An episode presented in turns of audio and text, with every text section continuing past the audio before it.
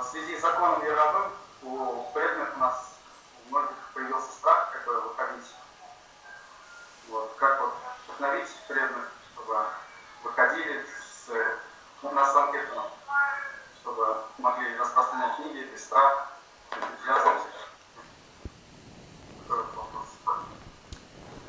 А, первое, что касается закона, Яровой, он многих напугал преданных, которые собирались выйти на улицу с книгами или уже практиковали это.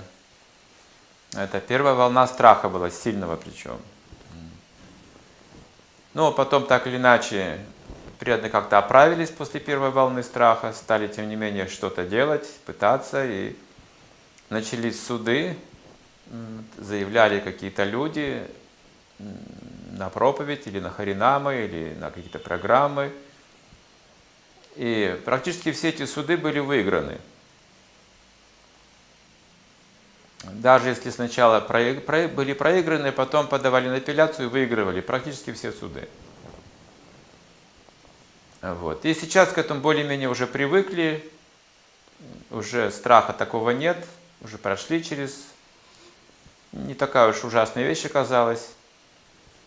Вот. Также научились перед программами говорить, что мы проводим это исключительно для последователей ведической культуры, сознания Кришны, то есть мы не хотим кому-то это навязывать и так далее, предупреждая, что тот, кто не является последователем, не хочет слушать, то есть не присутствуйте здесь. Это записывается потом, это тоже документ становится. И таким образом нет повода осуждать. Кроме этого, э, если кто-то именно выходит на улицу с книгами или проповедует, а, свяжитесь с Маха Баларамом Прабу, который вот как раз эти законы очень хорошо знает и знает, что нужно предпринимать в тех или иных случаях. Телефон возьмите его. Вот, и не бойтесь. Это первый момент. И второй момент, а, важный, что важнее всего, то есть это также Кришна закон Яровой, это также одна из его сторон. Так мы рассматриваем это духовно и как явление новшества.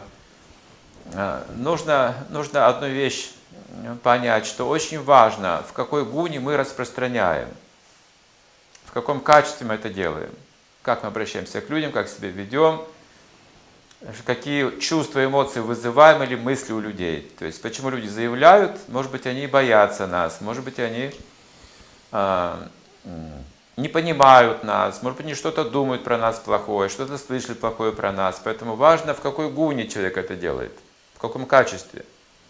Если мы ведем себя очень культурно, с добротой к людям и так далее, не навязываем, ну, если какие-то качества мы имеем, то люди не будут замечать, что мы что-то им проповедуем. Этому тоже нужно нам учиться, Э, какое-то время обратить внимание на, на качество распространения, качество проповеди. То есть самое важное, чтобы люди не чувствовали, что им навязывается что-то, или их насильно куда-то вовлекают. Вот, вот это их настораживает сейчас. Вот. Поэтому давайте будем учиться,